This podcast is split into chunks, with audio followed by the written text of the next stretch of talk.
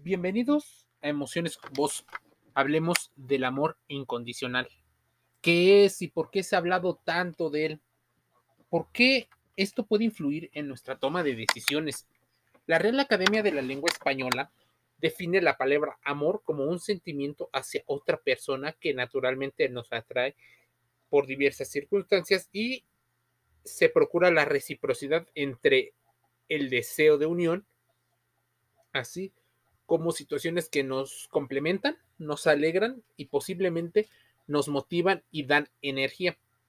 Hasta ahí, ninguno de las cosas eh, cambiará eh, con respecto a lo que ya habíamos pensado. La palabra incondicionalidad la hallamos como una situación o una idea sin limitación o condición alguna. Así, el amor incondicional pudiera ser un sentimiento sin limitación o condición hacia la otra persona. Esta es una de las características y señales principales que nos hace reflexionar acerca de la diferencia posible entre el amor verdadero y el amor incondicional. Estos sentimientos que perduran en nuestra emoción, en realmente en nuestra memoria, y que se proyectan hacia una persona amada, con la incondicionalidad de nuestros actos y la aceptación de su presencia, aún con todo y sus defectos, errores y cualidades. El amor incondicional muchas veces ha sido la forma en la que se han respaldado situaciones de lo más inverosímiles. Por la incondicionalidad, mucha gente pide favores. Incluso han recibido apoyos aún siendo personas que no lo merecen. Cuando tienes poca inteligencia emocional, tal vez tu incondicionalidad te nubla el juicio.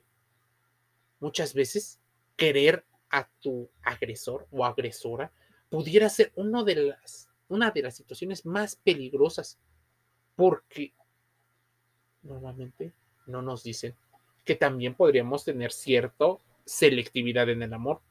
No por una situación de miedo, sino tal vez de precaución.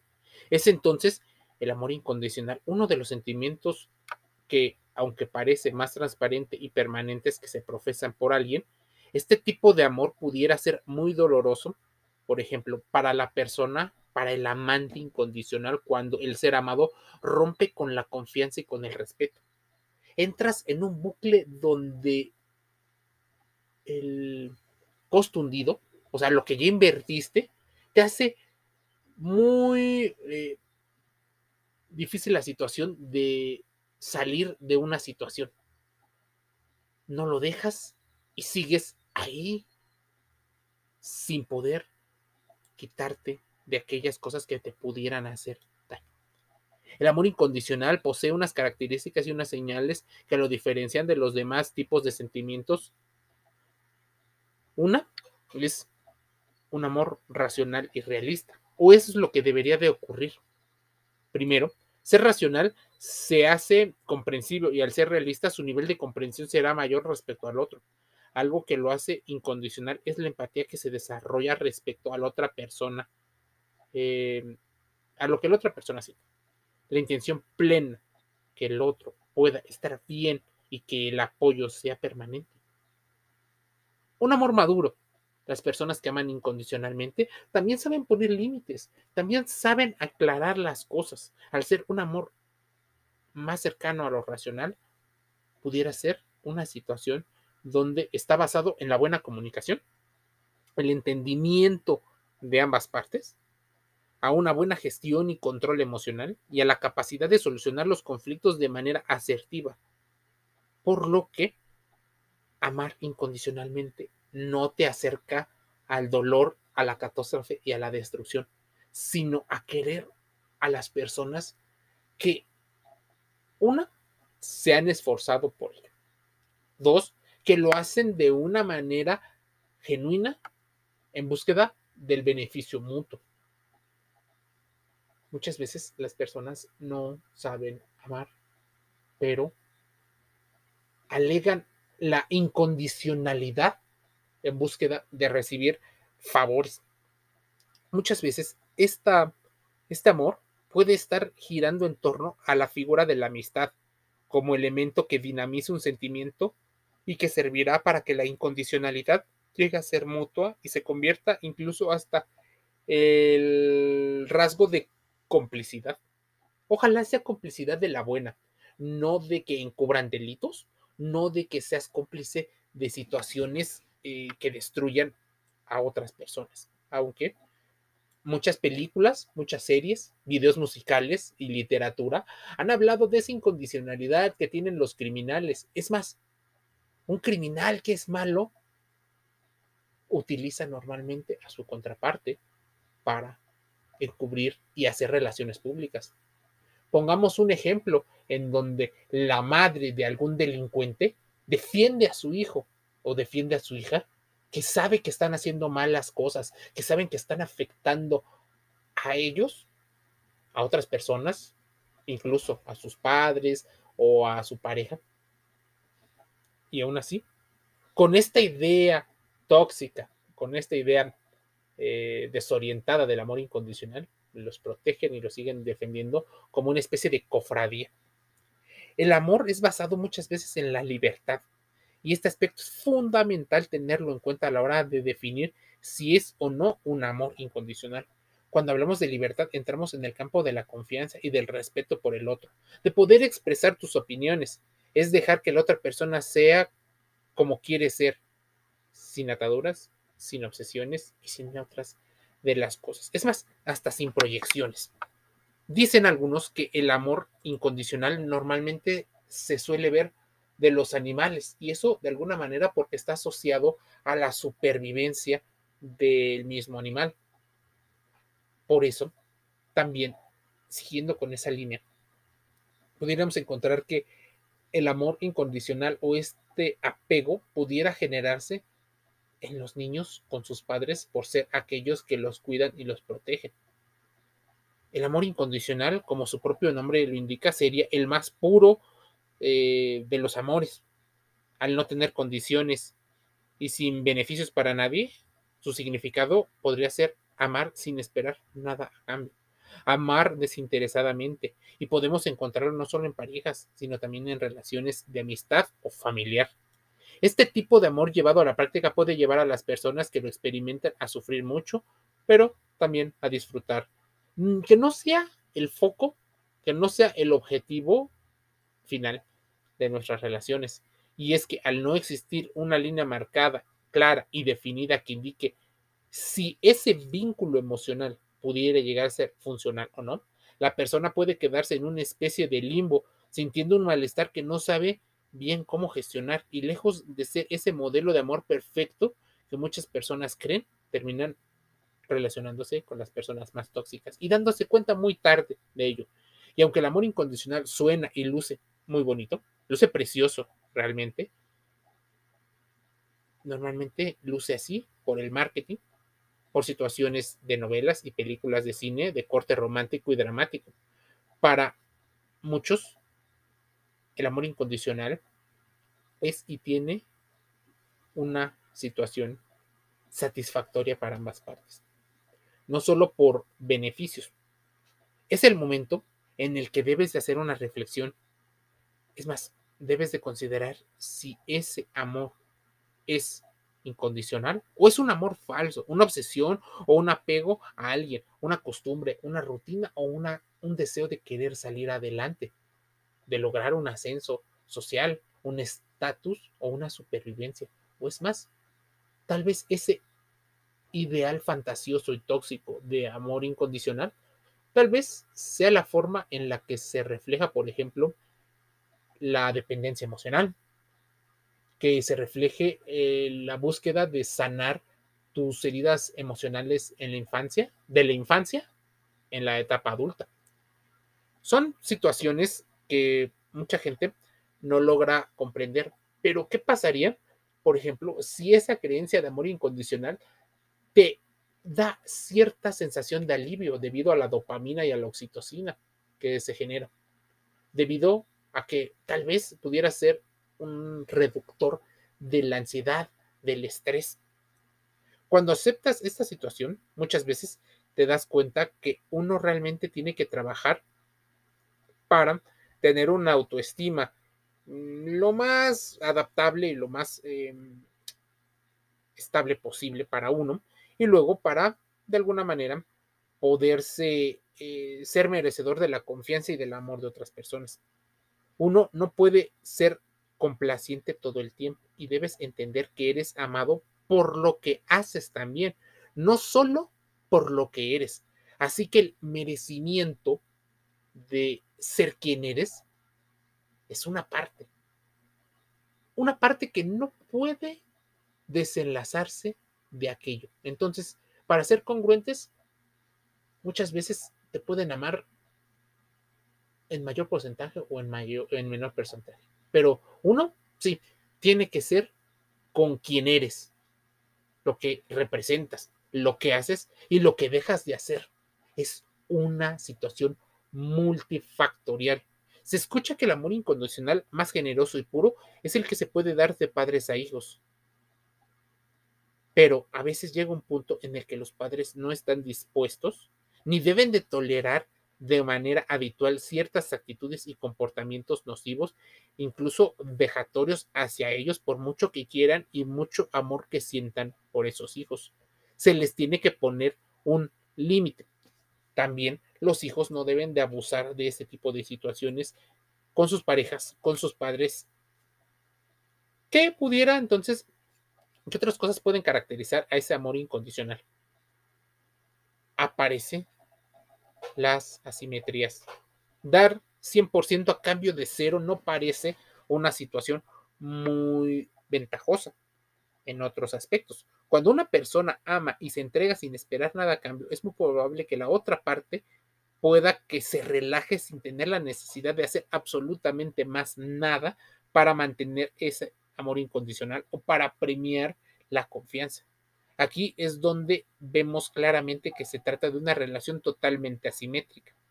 Por eso, es importante que cuando te dan algo, no te sientas obligado a dar situación, pero muchas veces por una situación de mantener ciertas relaciones eh, estables, pacíficas, pudieras de alguna manera dar algo a cambio. La mm, relación asimétrica es muy común en las relaciones que tienen uno eh, pues, en la vida común y que está descompensada, donde, por supuesto, existe un gran dependiente emocional y un codependiente que tal vez se aprovecha. ¿Atrás quedaron los, las situaciones de rol de género? No, la verdad, muchas veces las personas que tienen mayor dependencia emocional y porque les enseñan desde muy pequeñas a comportarse de cierta manera son las mujeres. Por eso se les exige tener un rol de amor incondicional a su pareja. Y ahí vienen conceptos de la monogamia, ahí vienen conceptos de la fidelidad, la confianza, etc. Reflexiónalo. Es más, el amor incondicional búsqueda, busca también contacto constante. Cuando aparece este tipo de amor de manera más o menos consciente, la persona que se entrega intenta estar en contacto con el ser amado, pudiendo aparecer de forma habitual situaciones de rechazo.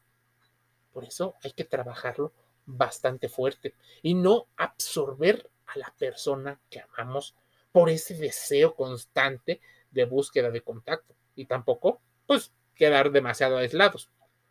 Hay una percepción trágica de la situación.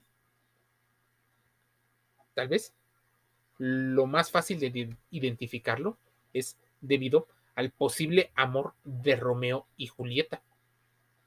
Para poder dar una explicación y sentido a este amor de características incondicionales, la persona que se entrega muchas veces suele recurrir a creencias irracionales, a ideologías, a mitos alimentados por el cine, la literatura, los videos musicales, las canciones, incluso a los consejos y hábitos que otras personas hacen. Incluso la persona se puede llegar a sentir del todo identificado con este tipo de personajes ficticios y mitificados, aquellos que sufren por amor, porque no tienen ese amor incondicional, porque no tienen ese amor perfecto, ese príncipe o esa princesa que tanto soñan. La fantasía intenta dar rienda suelta a la imaginación. Y por eso muchas veces la frustración es el combustible de muchos de los negocios.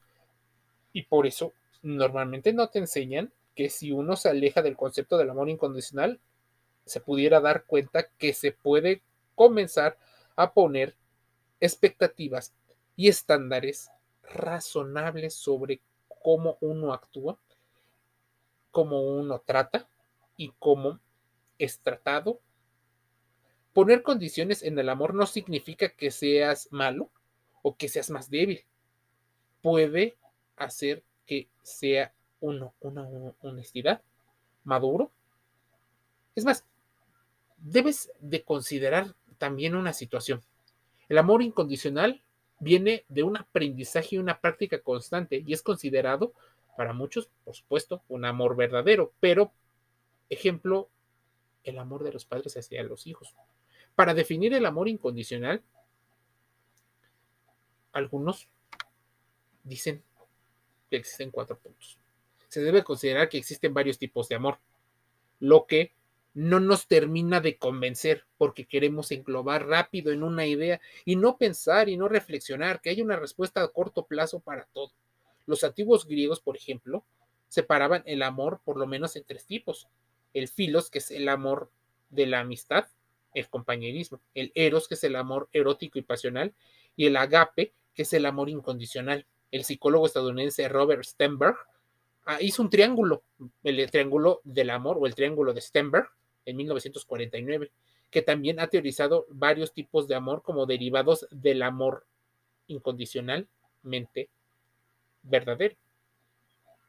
Investígalo, averigua el triángulo del amor de Stenberg. Mucha gente quiere tener para un amor perfecto las tres. Pero ¿qué pasa si en ese triángulo tienes predominancia en dos características por encima de una? por supuesto puede llegar la frustración, porque ideológicamente te dijeron, te enseñaron o te hicieron creer que debías de tener los tres y que merecías los tres o no merecías nada. Las personas que tienen un pensamiento dicotómico, o sea, claro, oscuro, todo o nada, suelen entrar en un grave problema solo con el principio o el primer de los puntos para reprogramar nuestra idea del amor. El segundo situación es el amor incondicional. No es un amor ciego, el amor incondicional, en contraste con el amor pasional, amor romántico o amor platónico, es un proyecto que va cumpliendo pequeñas situaciones en el corto plazo, pero con una situación a largo plazo. Por lo tanto, es un amor de ojos bien abiertos, más cercano a la conciencia. Se ama no solo desde las hormonas, no solo desde los deseos, sino también desde situaciones que son reales. Amas realmente a la persona, no cómo te sientes tú cuando estás con esa persona. Tercera situación, una relación romántica no es un sinónimo de amor. Uno puede, por ejemplo, romper una relación amorosa porque el compañerismo y la relación no funcionó, pero aún así sentir esa situación de incondicionalidad por la otra persona. El amor incondicional, como cuarto punto, es una acción más que un sentimiento, pero difícilmente no lo dice. Los sentimientos son programados por lo que recibimos muchas veces por información. Por lo tanto, son muchas veces condicionados por nuestra mente y nuestro contexto. El amor, en cambio, se calcula según lo que damos libremente sin esperar nada a cambio. Amor incondicional en acción es parte de muchas de las situaciones que debemos de reflexionar. A medida del amor es diferente en cada persona. El amor incondicional no es sufrimiento. El amor incondicional no cumple una serie de pruebas pactadas para medir cuánto sí, cuánto no. El amor incondicional apoya las decisiones de vida de la otra persona, no le cuarta sus intenciones. Nadie es perfecto y el amor se trata de aceptación de ciertas situaciones, pero no de todas. Así que si estás en una situación donde la otra persona por esa justificación de no ser perfecto, suele cometer situaciones que ponen en riesgo tu salud física y mental, aléjate.